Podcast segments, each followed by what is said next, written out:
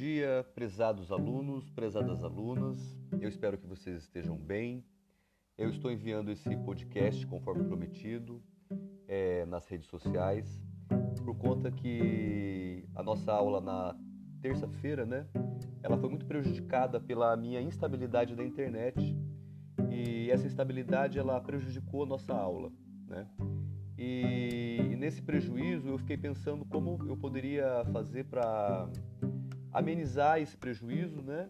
E, e, suprir um pouquinho do que foi falado e que vocês não conseguiram ouvir, né? Então, e eu quero agradecer já nesse momento a professor Renato, que durante a aula é, encaminhou os processos, as reflexões, as considerações, né? É, eu estava ouvindo, eu ouvi toda, toda a aula, mas eu não conseguia falar em muitas ocasiões. É, conseguia falar, mas vocês não me ouviam, né? É, esse é um dos limites da, da tecnologia que nós estamos à mercê, porque não é algo que depende de mim, né? É a questão da tecnologia e da, do vento também, das condições do, do, tempo, né? Então, quando venta muito, aqui onde eu moro, preju, é, prejudica muito o sinal de internet. Mas de todo modo, eu acho que a tecnologia também, além de ser um limite, como eu coloquei para vocês, ela pode nos ajudar e ela está nos ajudando, né, a manter esse contato através desse canal, que é um, um canal de aprendizagem e um contato também é, pedagógico, né? Então eu queria utilizar, quero utilizar esse espaço é, desse momento do, desse momento, né? É, e deste modo, através de um podcast, para suprir um pouco daquilo que ficou deixado na última aula por conta desse problema que foi técnico, né? Eu estou me pensando aqui em outros planos, né? É, para os próximos encontros, é, se for o caso, até de me deslocar para outro lugar, para o centro da cidade, né? Para que a gente possa ter um trabalho, um trabalho assim é, sério e de qualidade também, né? Isso é muito importante. Bom, é isso aí. É, eu, esse é o meu primeiro podcast, então estou estreando aqui com essa nova ferramenta. Estou descobrindo então é, como utilizá-la e como é, aproveitar o melhor dela. Tudo bem? Então eu vou procurar também não me delongar, porque o podcast é, ela trabalha mais a questão da audição, porque você não vê a pessoa, né? E você também pode ouvir enquanto faz outras coisas. É, se é o caso, é, ok, mas procure fazer essa audição num tempo que você possa absorver a informação, porque ela vai ser necessária depois para as próximas aulas, para realizar as atividades, né? E também ela vai ser um, uma maneira de contribuir na formação de vocês. Tudo bem? É isso aí. Falado isso, eu queria vou retomar aqui é, o livro é, Diário de Escola do escritor Daniel Penac, né? Vocês já, já leram o primeiro capítulo e estão aí às voltas com o segundo capítulo já, né? que é um pouco maior, inclusive. É, é, um romance, é um romance de formação, como nós falamos, porque é um romance onde vai descrever o processo formativo de alguém. Nesse caso aí é do, do escritor Daniel Penac, né? É, como vocês já sabem também, esse escritor, no seu tempo de escola, ele foi considerado um aluno lerdo. Nós traduzimos esse aluno lerdo hoje como um mau aluno, né? É uma palavra que nós não usamos é, em contextos sociais, porque ele é muito carregado, é a ideia do retardado, né? Mas é, em tempos passados você tinha essa expressão é, circulava, né? Muito mais. Hoje em dia não se, não se usa essa expressão, né? Por conta do peso e da do, do peso que ela tem, né? Enfim, e é nesse sentido de um mau aluno, de um aluno que não aprende. Então, e o Daniel Penac, na, na, no, no seu, na sua formação, no seu tempo de vida, esse aluno que não aprende, é, deu lugar a um professor, a um professor de sucesso, né, que escreve livros. Então fica a pergunta: como que pode alguém que é taxado de um péssimo aluno, de um mau aluno, um aluno lerdo, né, transformar-se em alguém que vai formar outros, que vai trabalhar na formação de outras pessoas, né? Então é esse é a questão que o livro ele vai trazer, como vocês já sabem, né? Então estou reafirmando aí uma informação que é uma informação muito importante, né? Então como que pode esse, como que pode acontecer isso, né? Então o Daniel Penac, ele depois que ele se transforma professor, depois de muita luta, né? ele vai justamente procurar identificar nos seus alunos é, justamente esse elemento é, da, da não aprendizagem que provoca dor, né?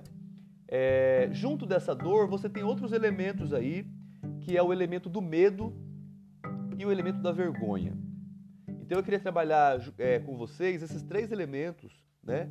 O elemento da dor de não aprender, e eu queria convidar vocês a pensarem em situações em que vocês tentaram aprender é, e não conseguiram por algum motivo, né? Que você tentava uma vez, tentava duas vezes, tentava três vezes, até um ponto que você se convencia de que você não conseguia aprender aquilo que você se propunha, né? É, essa é uma experiência. Agora, quando você insere essa experiência no início da escolarização, quando a pessoa está aprendendo a aprender, quando ela está no processo onde ela está, de um certo modo, ensaiando, se experimentando, né, é, nessas novas situações da escola, e ela não consegue aprender, fica muito complicado porque ela não tem experiências prévias para poder é, relativizar aquela experiência. Hoje vocês sabem que tem situações que vocês têm dificuldade de aprender uma coisa, um conteúdo, uma maneira, uma receita, enfim, né? É, mas vocês sabem também que isso não afeta vocês como um todo, né? A, a personalidade de vocês como um todo. É algo parcial na vida de vocês. Agora, quando isso acontece na vida inicial do aluno, no processo inicial da aprendizagem, isso pode ser muito comprometedor, né?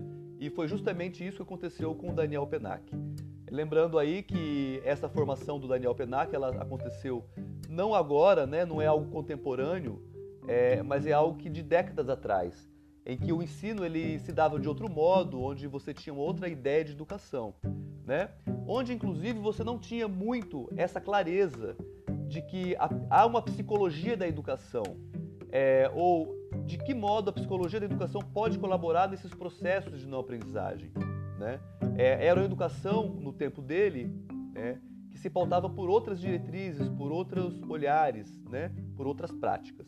Hoje em dia, nós temos que rever, né, obviamente, rever essa situação do PENAC, porque ela teria talvez hoje um outro tratamento.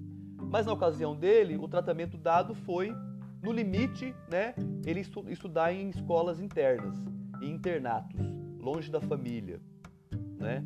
com, aquela, com aquele ritmo de vida, aquela disciplina de vida quase militar. Né? É, enfim. E aí, é, essa, essa, isso é um elemento importante também. Né? Então, então, essa, essa criança que não aprende, hoje em dia, ela recebe um outro olhar. De todo modo, eu queria é, pensar justamente esse aspecto, que foi um aspecto muito comentado na aula, que eu tive acesso ao chat e aos comentários. Né? é, em que houve umas expressões como, por exemplo, há situações em que o aluno não se permite aprender, né? O aluno tem aversão à escola, é, por motivos de dentro ou fora da escola, né? Como se fosse algo misterioso, algo que nós não conseguimos chegar, né? É, e é justamente nesse aspecto que o Daniel Penac ele quer tocar, né? É, ele vai utilizar a expressão não fui formado para isso. Porque muitas vezes nós, como professores, nós nos deparamos com situações, com alunos muito difíceis e que apresentam problemas, às vezes, de que vem de casa, que tem a ver com o divórcio da, dos pais, que tem a ver com o fracasso financeiro, que tem a ver com o desemprego, que tem a ver com uma série de outras coisas, né? E aí essas situações elas chegam para gente dentro desse mau aluno que não consegue aprender, também por esses motivos, né? E o professor ele diz: "Não fui formado para isso". Então é justamente essa dor, é esse aluno que parece que não quer aprender, que parece que não gosta da escola, ou parece que não se permite a aprendizagem, é justamente esse ponto aí que o Daniel Penac ele quer chamar atenção. Ele quer é, dar destaque, é justamente para esses casos, né? É, porque ele foi um desses casos. Ele foi um desses casos que, se não fosse alguns professores, como ele, ele mesmo relata no, no livro, ele ficaria afundado nesse período de limbo, de não aprendizagem. Ele seria condenado a uma vida é, em que ele estaria acreditando é, que ele não consegue aprender, ou condenado a uma vida de fracasso, né? ou condenado a uma vida em que ele se convence de que ele realmente não é uma nulidade para qualquer tipo de aprendizagem. Né? Não foi isso que aconteceu, graças à intervenção de professores. É por isso que essa discussão é importante na formação de professores, porque vocês serão essas pessoas que vão se deparar com essas situações. Né? É desse aluno que, entre aspas, né, não se permite aprender. Não se permite aprender porque o universo que ele vive, o contexto que ele vive infantil, é um universo que é muito complexo para a cabeça dele e que ele está tentando assimilar dentro de um processo formativo. Né? E a escola é um elemento fundamental nesse processo, porque muitas vezes esse aluno ele passa muito mais tempo na escola do que em casa. Né? Então eu queria ressaltar justamente essa questão. É, é desse aluno que nós estamos falando. Aqui, este aluno que diz que não se permite aprender, que, que não quer aprender ou que tem essa aversão à escola. Né? É, então, esse, essa dor da não aprendizagem, o que Daniel Penac revela? Ele revela hoje como um, um, um bom professor. O que ele revela, o que está, o que ele revela então, o que estaria por baixo é, deste, deste, dessa dor da não aprendizagem? Estaria para ele a ideia do medo, do medo e da vergonha, que foram essas duas palavras que vocês falaram muito é, durante as aulas, né, e colocaram nos, no, nos chats, né? É, esse medo é um medo que leva à solidão, que leva à revolta, né? Que leva ao isolamento, né? É, o Daniel Penac ele fala, né? A solidão e a vergonha do aluno que não entende, é, que não entende porque não porque ele não tem condições sociais, como é o caso do Daniel Penac, ele tinha condições sociais, né? É, mas que a pedagogia e os professores têm dificuldade de chegar justamente porque os professores foram convencidos de que eles foram formados para uma coisa e que esse aluno não faz parte dessa coisa, né? Que o professor foi aluno foi formado para ensinar alunos que querem aprender, né? Não alunos que não se permitem aprender ou que acham que não podem aprender, né? É, então o Daniel Penac ele revela que foram três ou quatro professores do universo de muitos professores que conseguiram resgatar ele, que, que não foram convencidos dessa ideia de que ele não aprendia, que foram adultos suficientes para entender que aquilo, que aquele era um ser humano em formação, que estava num processo e esse processo ele tem dificuldades que para alguns aparecem de um modo, para outros de outro, né? e tem essa sensibilidade de perceber isso e não abrem mão da sua responsabilidade pedagógica e didática. Né? É, vocês se deparam com muitos casos desses e eu espero que vocês tenham essa sensibilidade é, em acolher esse aluno, em acolher essa situação e usar o que vocês podem e o que, é, o que vocês aprenderam e, e procurar aprender mais para poder tirar esse aluno desse limbo, né? dessa situação e dessa dor, porque nós fomos formados para isso. Temos que ter essa consciência, ok? É, eu gostaria de tratar com vocês também nesse podcast é, a questão do olhar do outro, é, como foi também muito comentado aí na aula e no chat, né? É, é, o, o Jean-Paul Sartre é um filósofo francês também, que ele tem essa frase que é uma frase é, muito precisa. Ele diz assim: o inferno são os outros. Por que, que ele diz isso? Ele diz isso porque os outros sempre estão nos olhando, estão nos julgando, né? A partir daquilo que eles veem, né? É, nesse sentido, eu não consigo ser eu mesmo. Eu vou me adaptando a esse olhar do outro. Nesse sentido, eu perco a minha espontaneidade para ter que me adaptar a esse olhar, a essa expectativa do outro. Por isso que o, Jean Paul Sartre ele pensa é, a partir desses termos, né? Mas eu queria pensar também de um modo crítico ao Sartre e queria colocar para vocês uma pergunta. O inferno são os outros? Eu queria colocar a afirmação dele e problematizar. Será que o inferno são os outros? Não é? Para mostrar para vocês uma outra possibilidade de pensamento que vem de um filósofo francês também, que é o Emmanuel Levinas, que ele fala que é, eu sou o que sou devido ao outro.